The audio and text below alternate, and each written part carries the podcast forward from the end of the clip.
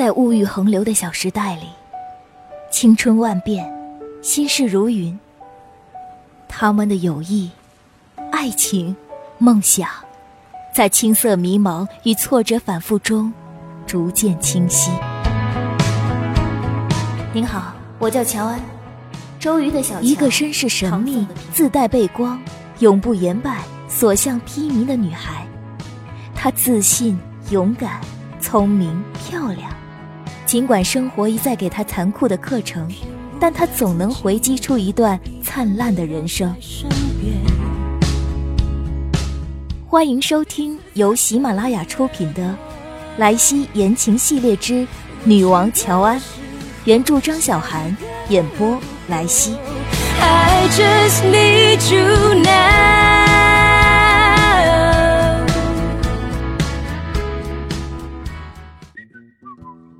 我被泼油漆的事儿，成为我们那个大楼里的爆炸新闻。乔安打电话给陆先生，让他送双鞋过来。陆先生看到乔安这样子，笑得比我还厉害，拿着手机三百六十度拍照。乔安扭着头，挺生气的样子，上前一把抢过他手里的鞋子。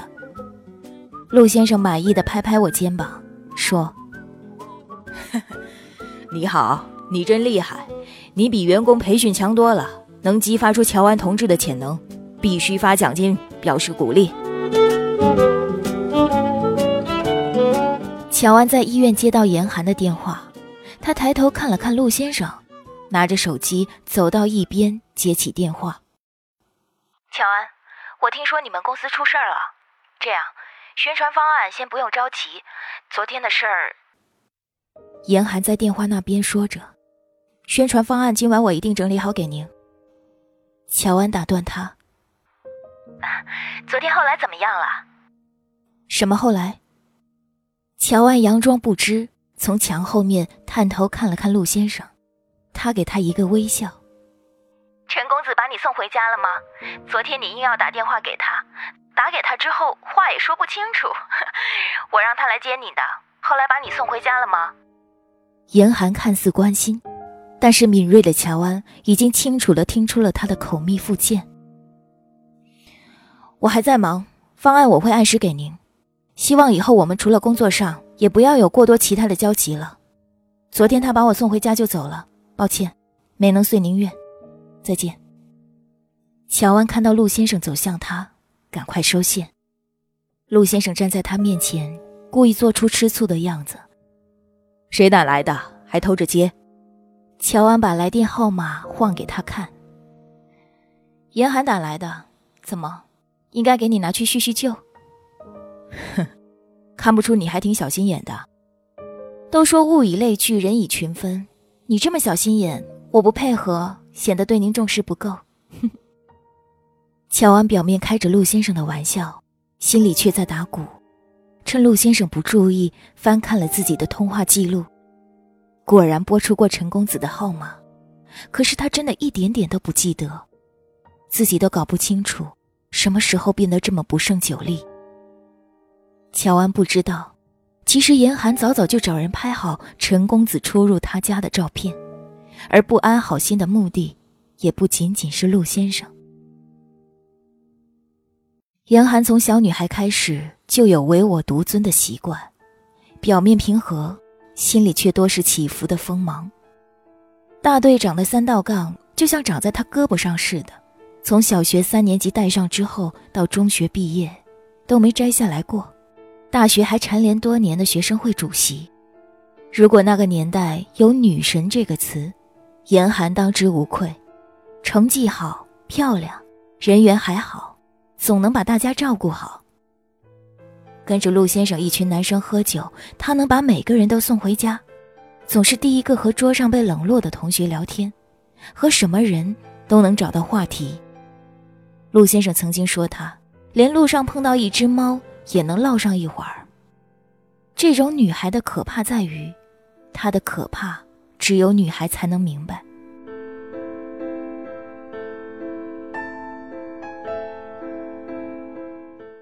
那天晚上我没回家，我去了乔安的公寓。当精神洁癖退潮，我们学会一笑泯恩仇。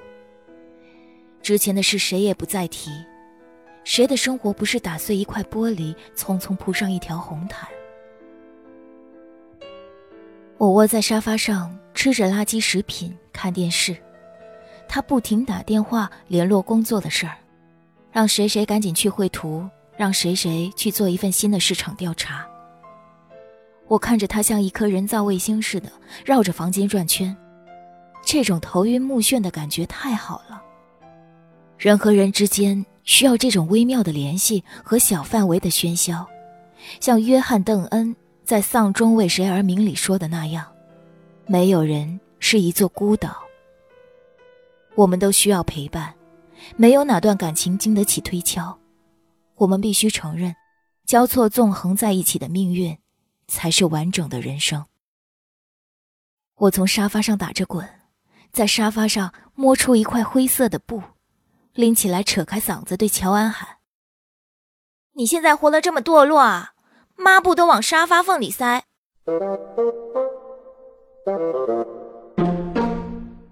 展现在我们面前的是一条男士内裤。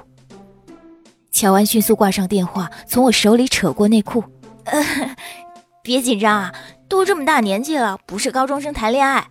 这就是咱们老板的 size 吗？乔安迅速用剪刀把内裤剪碎，扔进垃圾桶里，像是处理一个自己错手杀掉的尸体。后来我才知道，这不是我们老板的 size。是陈公子的 size。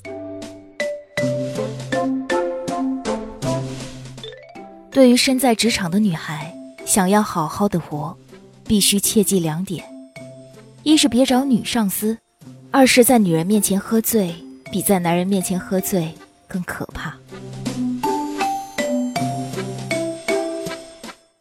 第二天早上，乔安去上班，我回自己家。在楼下就看到陈乔治抱着一筐水果和一大束鲜花杵在那儿，焦虑的东张西望，用吸油面纸吸油。看到我还挺不好意思的，我也挺不好意思的。太久没说话，一见面搞了跟网友会面似的，俩人都害羞的红了脸。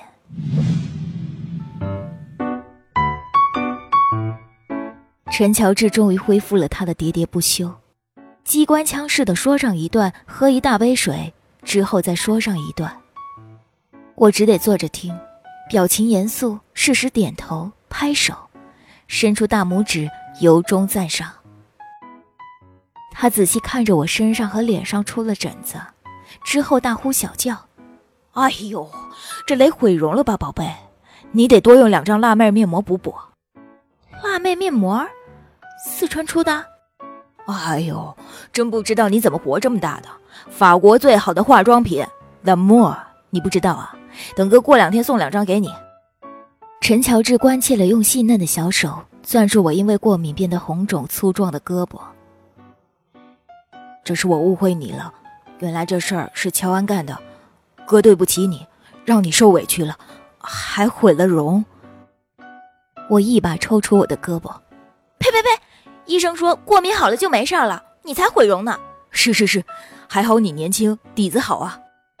陈乔治从果篮里掏出一个苹果递给我，来吃俩苹果，维 C 对皮肤好。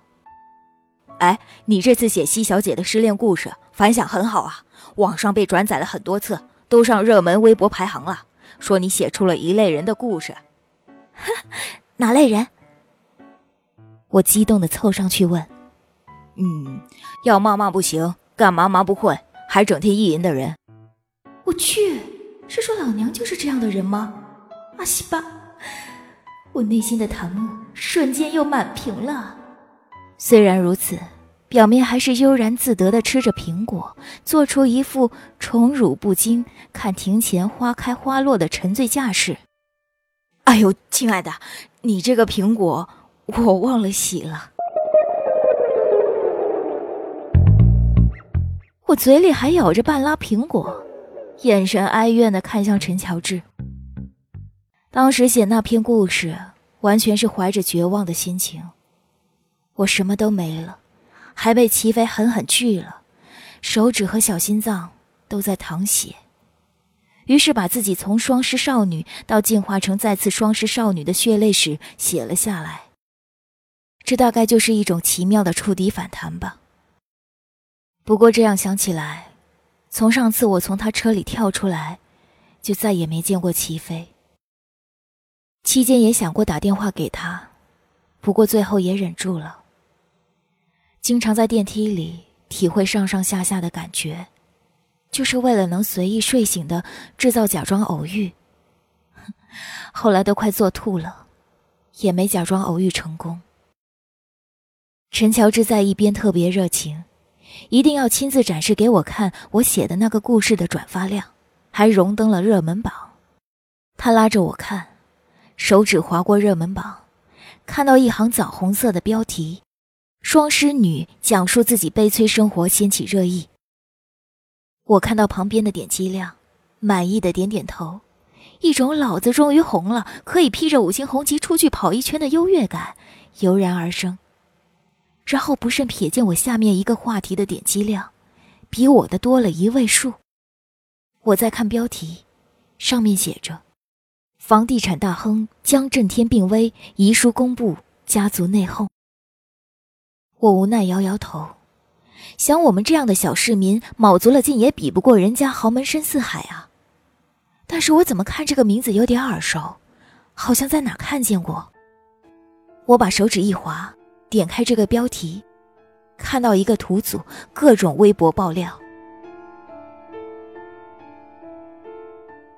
我在人群中看到了齐飞，眼睛红红的，像是迷路了无助小孩。我怎么也不会想到。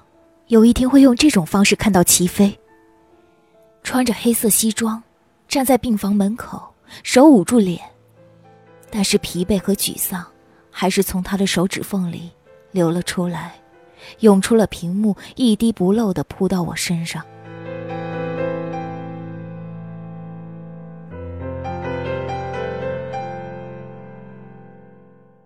陈乔治洗好苹果回来。一边啃着苹果，一边在旁边抱着手说：“哎，你说这钱有时候还真不是好东西，突然肝硬化，好像是喝酒喝的。都这么大的老板了，还得出去喝酒应酬。你看都病危了，大家还光想着抢钱。听说江家大公子在医院几次情绪失控，还砸了记者的照相机。”我瞬间大脑空白，扔了电脑，从沙发上弹起来，跑上楼猛砸齐飞的门，没人回应。我大喊他的名字，站在他家门口，一秒钟不停的拨打他无法接通的电话号码。那时候我真希望自己有时光机，虽然我什么都不能改变，但是我可以选择不要从齐飞的车里跑下来。虽然我什么都不是，什么都不会，我是千万个无能少女之一，但是我能一直陪在他身边，在每个沮丧绝望的时候，第一时间给他一个拥抱，做一个温馨无用的陈旧沙发。除了拥抱，什么都不会。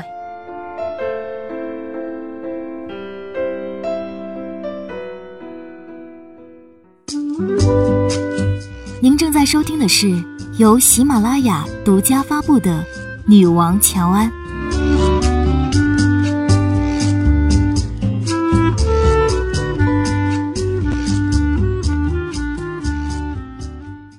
第十四章：柔软梦境。齐飞失踪后，有了一个很牛逼的特异功能，无论何时何地都能和我完美的擦肩而过。不管我是在他家门口蹲点。还是去他的神奇会所，他爸的医院，又或者那个装逼范儿的艺术沙龙，都找不到齐飞的踪影。我恨不得跟着狗仔队东奔西跑的寻找他。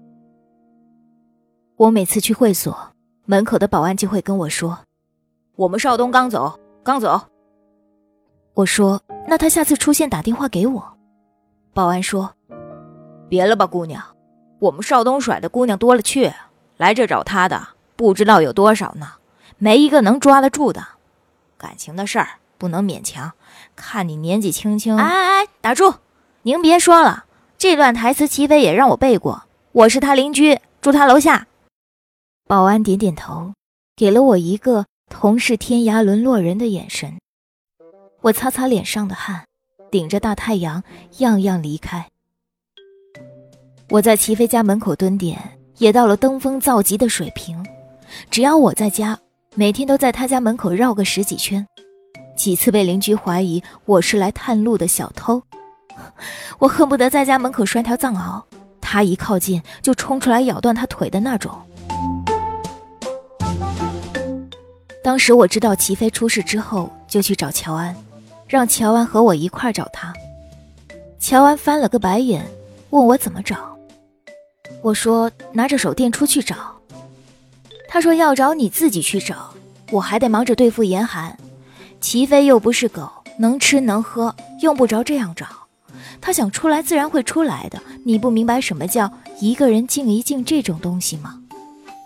我说这怎么行？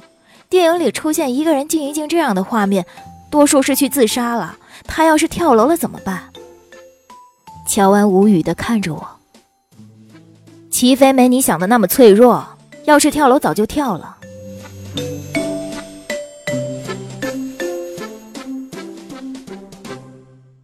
我第一次听乔安讲齐飞小时候的故事，之前乔安只是说他小时候帮他做作业写名字的事儿。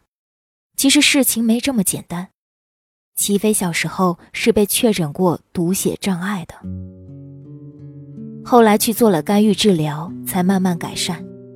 也就是说，如果没有干预好，齐飞可能这辈子都写不了字。从他记事开始，他爸妈就在讨论离婚的事儿，但是都忙着赚钱，没时间把财产分割清楚。后来钱越来越多。财产也更难分，齐飞并没有那些家世好的小孩与生俱来的优越感，他没有光环，他是从小背着无能标签的小孩，因为读写障碍，所以齐飞成绩一直很差。爸妈暴揍他许多次后，就雇了好多私人家教围着他教，他妈每周检查一次成果，把他辛苦拼起来的变形金刚排成一排。如果他写错一个字，就在他眼前摔碎一个变形金刚。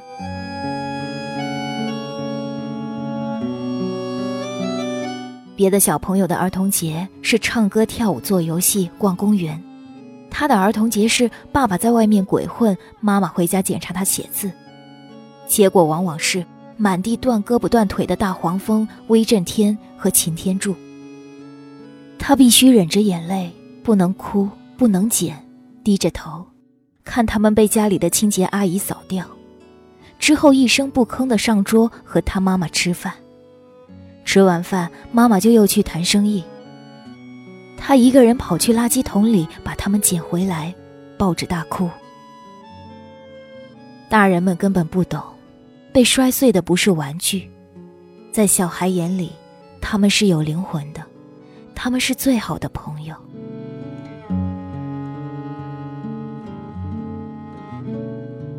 对了，不是说过齐飞会拉小提琴的事儿吗？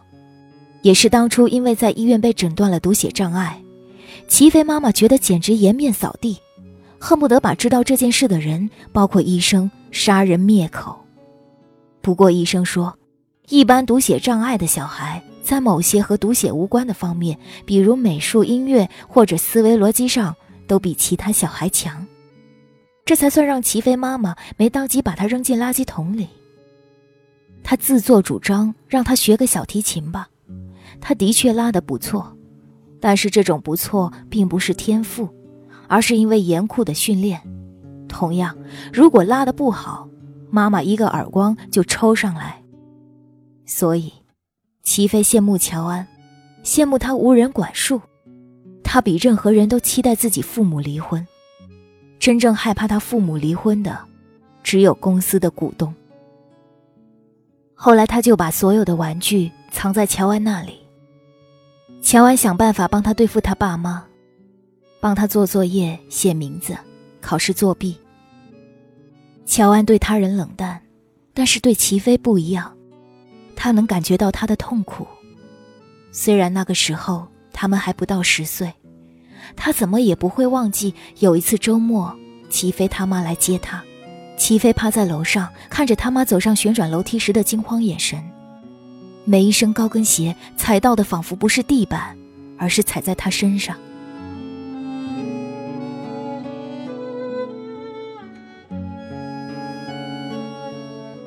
那是乔安第一次出手帮他，他拉起齐飞的胳膊向楼下走，齐飞使劲想甩开他的手向后退，乔安紧紧拉着他的胳膊，始终没松开。乔安跟他说：“你相信我，别害怕，一会儿你别说话，我帮你说，保证你妈听了之后不打你。”于是，齐飞妈妈那天看到的是。乔安拉着他的胳膊，笑容满面的出现在楼梯上。乔安对他说：“您是江齐飞的妈妈吗？我叫乔安，是班长。江齐飞是班上最受欢迎的同学，老师今天还表扬了他实践课作业完成的很好，特意让我来跟您说一声。”齐飞妈妈的脸上闪过一点点不可置信。让齐飞都意外的是，他少有的露出笑容，摸了摸他的头发，拉起他的手。从那以后，乔安就变成了他的救世主。不过那也是妈妈最后一次出现在学校。本来他就很少回家，之后变得更忙。离婚后，齐飞跟了爸爸。判决的时候，齐飞的妈妈主动提出放弃小孩，多拿了几千万。那时候他准备开时尚中餐连锁店，需要这笔钱。江齐飞从那时候就知道自己的价格，别人家的小孩都是无价之宝，但他却是明码标价的。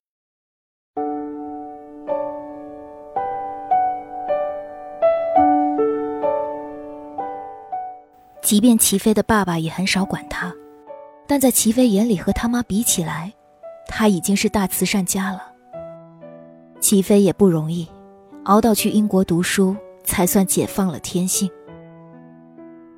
听完这段离奇的故事，我这种劳苦大众、家庭幸福美满的少女拍案而起，怒问乔安：“这么事儿逼的妈，到底祖上是皇亲国戚还是地主婆子啊？”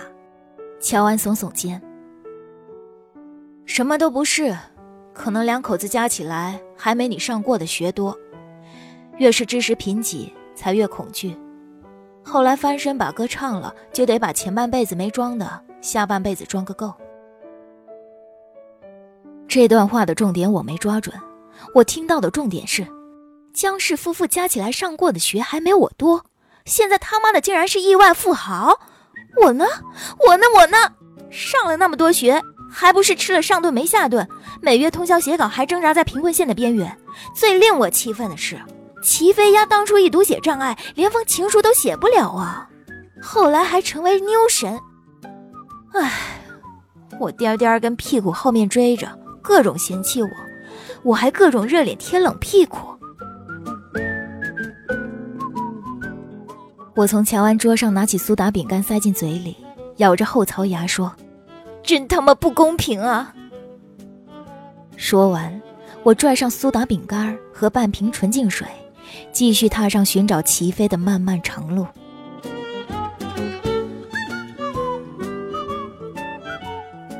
在爱情方面，地球人从来没走过公平 style，都是虐心的互补 style。我和齐飞就是一个互补的经典案例。他喜欢吃蛋糕，我喜欢和面打鸡蛋；他喜欢唱歌，我喜欢坐在角落喝可乐。他喜欢看风景，我喜欢考驾照；他喜欢发脾气，我喜欢讲笑话；他喜欢失踪，我喜欢寻人；他喜欢吃夜宵，我喜欢失眠；他喜欢女神，我喜欢他。在这场单恋里，咱们可谓配合的天衣无缝。这还能证明另一件事：原来爱情可以让一个人喜欢上所有曾经不喜欢的事儿，他的所有缺点都不再是缺点。只是平摊地面上一个美丽的凹陷，而我呢，是从天而降的雨水，依着它的形状填进去，不留一点空隙，变成一个个小水洼。听众朋友，您刚刚收听到的是《莱西言情系列之女王乔安》，原著张小涵，本节目在喜马拉雅独家发布，微信公众账号搜索“莱西言情”也可收听哦。